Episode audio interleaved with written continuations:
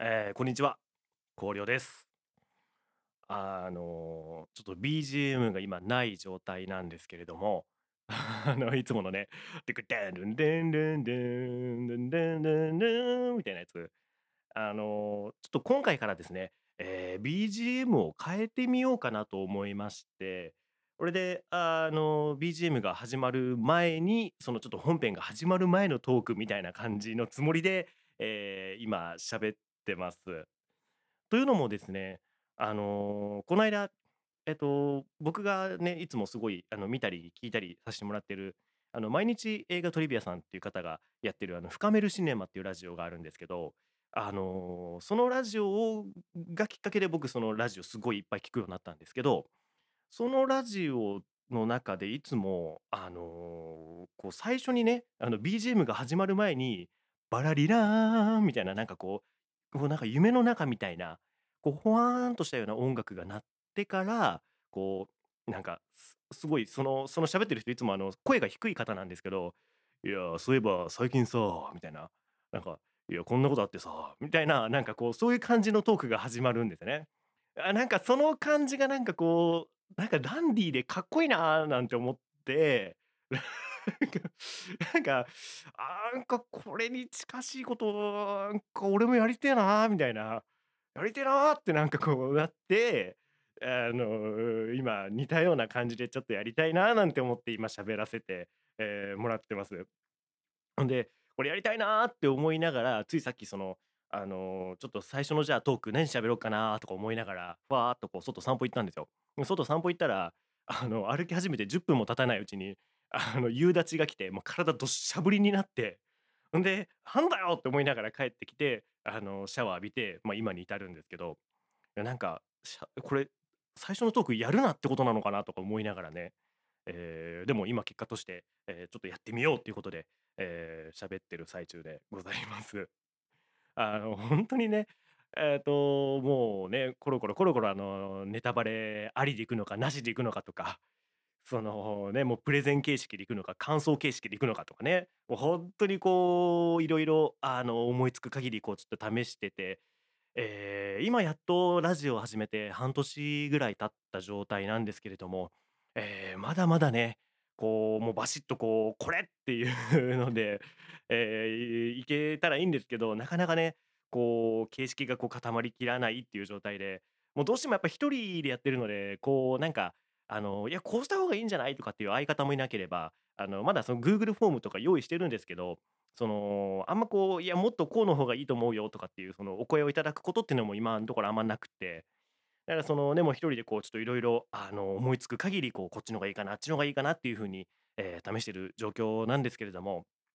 まあ、少なくともあのもう最初から変わらないのはですね、えーこう映画を見てもらって何かこう今までと違うような経験、今までと違うような感情をそのなんか自分の中にこう落とし込めてほしいとか、えーと僕が紹介した映画を見てもらったらですね、あ、この映画見てよかったなってこう思ってほしいっていう一心でえーこれからも喋り続けるっていう、ここはですね、もう最初の、えっと、自己紹介の回からもずっと、そこに関してはもうずっと変わらないのでですね、えー これからもまだまだ本当に、あの、いろいろ変わると思うんでね、こうなんかもう、こう、落ち着かねえなって 思われるかもしれないんですけど、えーこれからもね、えー一生懸命喋ってきますんで、えもしよければですね、えお付き合いいただけたらと思います。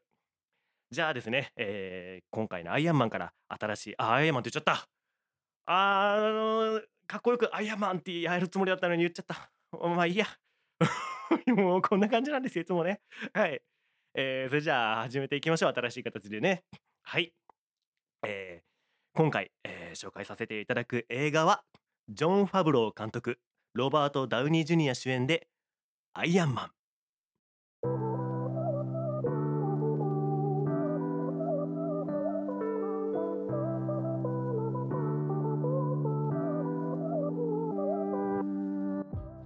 改めましてこんにちは光良です、えー今日はアイアンマンということで、えー僕もですねあのヒーロー映画が本当にすごい好きで、えーヒーロー映画映画じゃなくてもその、まあ、今で言ったらキングオージャーを見てたりだとか、え平成ライダーの朝の朝の30分番組とかですよねうん、仮面ライダーシリーズをこういろいろちょいちょい見てたりとかしてるので、本当にあのヒーロー映画は好きなんですね。で、えー、このヒーロー映画、まあ、好きなんですけれども、このその中でもですね、このアイアンマンですね、えー、これ初めて見た時は本当に衝撃受けまして、えー、このアイアンマンが、えー、うまくいったからこそこの今の MCU があるっていうふうに、えー、よく言われてるんですね。で、あの映画のねもう今映画史の興行収入って、えまあ、ランキングで言うともう本当に上位10位以内の、え3分の1ぐらいが、え MCU を占めてるって言われてるんですね。まあ、もちろんねその売り上げが全てではないにしてもこの映画史を語る上でですねこの MCU を、え外して喋るっていうことはですねもう今やできないっていうふうに言っても過言じゃないんじゃないでしょうか。えー、その MC 今となってはもうとんでもないことになっているこの MCU を、えー、成功に導いたのは、えー、まさしく1作目のアイアンマンだっていうふうに言う人がすごく多いんですね。でまあ僕もね、あのー、この間あの言ってたみたいにえーと、エンドゲームまでは、えーと、全種類映画見てたんですけれどもその中でも、えー、一番好きなのが、えー、アイアンマン1なんですね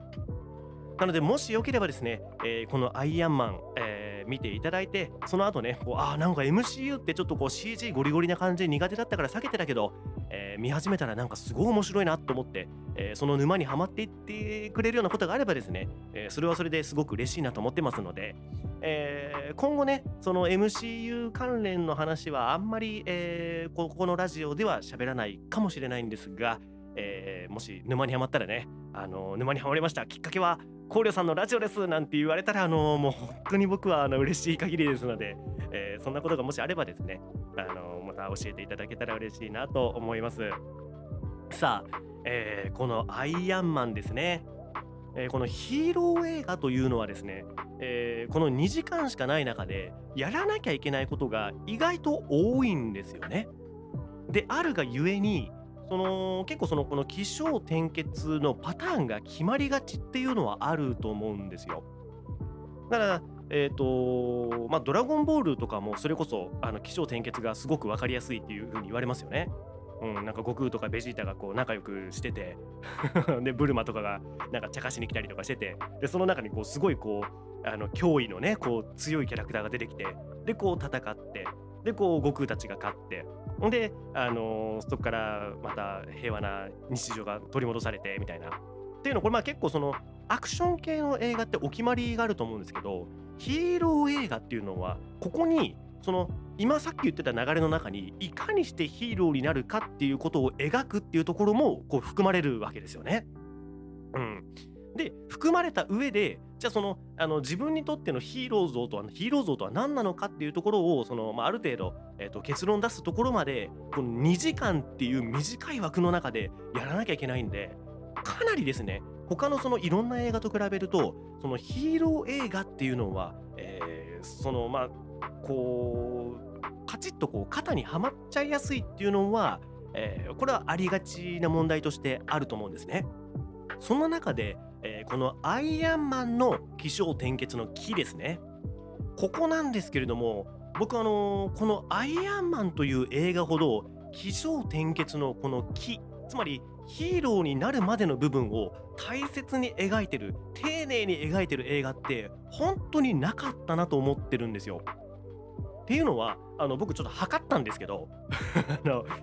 アイアンマンがそのアイアンマンあ違う違うアイアンマンという映画のトニー・スタークがアイアンマンになるまでの時間ですね。うん。そのマーク1マーク2ときてマーク3で完全なアイアンマンだと思うんですけどマーク3になるまで、えーと、と1時間15分かかってるんですよ。2時間の映画の中でヒーローにそのヒーローの姿に、えーと、映画のジャケットに載ってるあのヒーローの姿になるまでに1時間15分かかるんですよ。そんなことありますか？っていう。だからそのえっ、とこのヒーローこの「アイアンマン」という映画はですね、えー、アイアンマンになるまでがこの映画の真骨頂だっていうふうに僕は思ってるんですよ。だからこの冒頭の部分をねその前半1時間ですねえー、すごくここその丁寧に、えー、考えたいんですね。で、えー、もう一番最初の冒頭5分ですよねもう冒頭5分の時点で親ってこう最初見た時思ったんですけどその戦車に乗ってて、えー、戦闘服の人たちに囲まれてる中でスーツ着て、えー、ウイスキー片手にカラカラやってるんですよね。でそいつが悪役かと思いきやこいつが主人公のトニー・スタークじゃねえかと。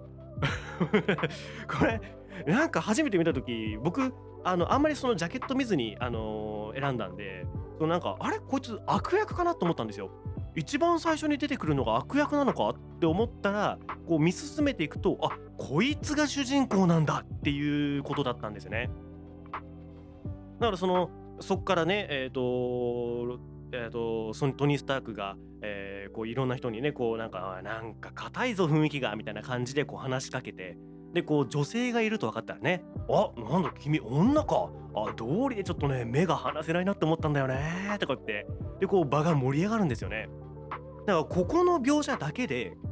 そのえっと酒好き女好きコミュニケーション能力があるっていうこの3つの要素があるわけですけれどもこれ今までのヒーロー映画の主人公ではあんまりなかったことだった気がするんですよ。なんかその昔の映画いわゆるそのスーパーマンだとか、えー、と日本のねヒーローで言ったらその仮面ライダーとか、えーまあ、ウルトラマンとかなんかそういう人たちって女性に対して奥手なイメージって何かありませんか？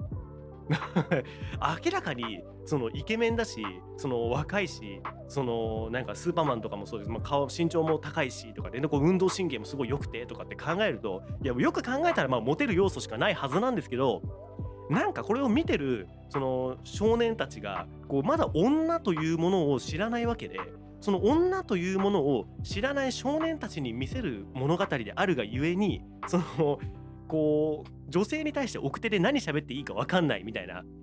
でこうヒーローになってこう、まあ、物語によってそのバレる時とそのそいつがヒーローだってバレる時とバレない時とってありますけどこうバレてあなんかすごいこう素敵かっこいい好きとかってなられてもななんかこういやでも俺はちょっとこう戦いにもう人生を捧げた男だから みたいな感じになってたりだとかそのいざこう仲良くなってみるとなんかこうあの女慣れしてなくてこう結局その女性にこうね下手になっちゃうみたいななんかそういうことって今までの映画では多かった気がするんですよ。なんですけれどももう一気にねこうなんか仲良くなっちゃってでも一気にこう女性にもこうファーってこう話しかけてでしかもこうあのフラットしそのフラットな話しかけ方っていうよりかはその女性としてこう話しかけに行くみたいなところもすごく上手でであのね、そのコミュニケーション能力でその場をこう一気にこう仲良くさせるんですよね。でこうピースサインとかしてるその、ね、一緒に写真撮って撮っていいですかって言われてこうピースサインとかしてるその戦闘員の人たちに「おいピースはやめろよ」と。うん、あでも平和なのはいいことだと。まあ平和だったらうちの会社は潰れるけどねって言ってだからそのトニー・スタークはその武器会社の社長さんなんですよね。だからこの武器会社の社長っていうのも今までだとなかったはずなんですよ。武器会社っていうのは、えー、本来ヒーロー映画の中で言えば悪役になるポジションのはずなんですよね。だからそのヒーロー映画の中では、えー、武器っていうのは、えー、売ってほしくないし使ってほしくないってヒーローは思ってるっていうのがこれはもう,、えー、もう絶対的なルールだったはずなんですよね。なんですけれどもこの映画ではですねえー、もうその主人公のトニー・スタークが、えー、もう売ってほしいし使って、えっと、買ってほしいし、えー、使ってほしいんですね。で使ってほしいがゆえにこの、えーと、戦車でこう行ったところでその何するかっていうとこうその山の誰も人がいないその山のところでねその、えーと、我が社自分の会社の、あのー、新しいこう武器ですね新しい武器のこうプレゼンテーションをこうしに行ってたわけですよね。そこでこうあの我が社の新しい武器ジェリコですって言ってでこう使う時にその使う直前に言ってる言葉ですよ。うん、人が思うそのいい武器っていうのは、えー、一度も使わずに済む武器だというのが、えー、一度も使わずに、えー、済む武器っていうのが、え最良の武器だっていうふうに人は考える。でも僕の考えは違うと。僕が思う最良の武器というのは一度使えば勝負が決する武器だ。って言ってバクホーンとジェリコでねその後ろの山々をこうぶっ壊すわけですよねだからこれっていうのもそのある種ポジショントークだとも言えると思うんですよでもその武器を売ってる会社であるがゆえにその使ってもらわないと儲けられないんですよね。で儲けたいからこそその武器っていうのはこう一度持ってればもう使わなくて済む武器だっていうふうには思ってほしくないと。買ってほしいし使ってほしいんですね。だからこれっていうのは今までのヒーロー映画の常識を覆しに来たなっていうふうに、えー、まあ思うんですよ。でまあそこからですねえっ、ー、とまあその謎の組織にこう捕まえられてでこうジェリコを俺たちが使いたいからお前作れっつってこう脅されてでこうもう命の危険が迫ってきててねで胸にそのあのアークリアクターをねあ違うアークリアクターじゃない胸にその小型のそのよくわからない機械を胸に植え付けられちゃったんですよね。うん、でも後になってこうそれが、えーと、そのガラスの破片が心臓にいかないようにだったかな。うん、そのあなたあなたの体を守るために今この装置をつけてるんだよっていうふうにこう説明されたわけですけれどもこれ逆にこのアイアンマンっていうのはそれを利用することで、えー、そのアークリアクターというものを、えー、小型のね、えー、機械を作ってでそれをこう胸に埋め込んで、え自分がねこう機械を今まで自分が、え、人に売りつけるために作ってた武器を、え、その知識と、え、その技術をフルに生かして自分が、えその武器を体にまとってでその体の状態で、えそのアジトからこう脱出しようというふうに考えるわけですよね。だからまあその時にですね、えその変身っていうか、まあ、変身っていうのもちょっとこの映画の中では若干まあニュアンスが違うとは思うんですけど、まあ、その初めてのそのヒーローマーク1の姿になる時にですねこうパソコンでその電源をねこう入れてでこうなんかその動かすための電気なのかな？わかんないけどそのなんかダウンロードまでこうその緑のバーが ギュイーンって100%に行くまでこうその機械をつけた状態で待たなきゃいけないんですよね。だからここっていうのもその今までのヒーロー映画のなんかちょっとこう暗黙の了解だった部分をついてるっていうところが、えー、あると思うんですよ。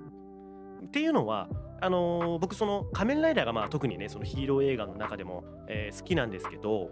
その仮面ライダーってこう変身ポーズが見せどころっていうのあると思うんですね。うん、でその変身ポーズが見せどころなんでそこはもうカットも割ってこうたっぷり間も使ってねこういうなんたらかんたらしやがって許さんっつってへんキュルルルルル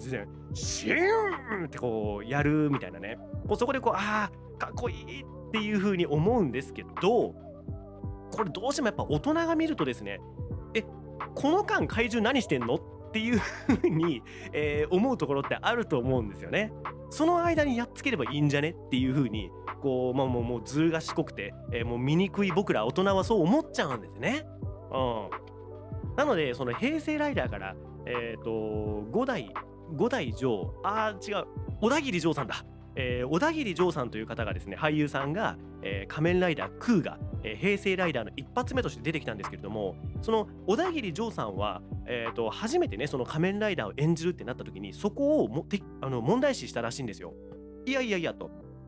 もっとリアルに考えたらあんななんか「へん」とかでやってる時に怪獣来るじゃんとおかしいじゃんと。うん、でも昭和から平成にその言語が変わったんだからもっとその仮面ライダー映画もリアリティ追求して新しい仮面ライダー映画を映画じゃない仮面ライダーを見せていこうよって言ってそれが理由で、えー、仮面ライダークーガからはですね変身する時にそのあんまり間を取らないっていうのが、えーまあ、採用されるようになったんですよ。だから、ファッファってこう動いて変身とかじゃなくて変身ってこうもう急いでこう変身する感覚ですよね、うん、目の前で敵がいるけれども、え、敵のほんのちょっとの隙をついて変身するというニュアンスで、えー、変身するようになったのが平成以降の仮面ライダーだったんですね。でこれがまあ令和になるとねあのまたなんかあ親っていう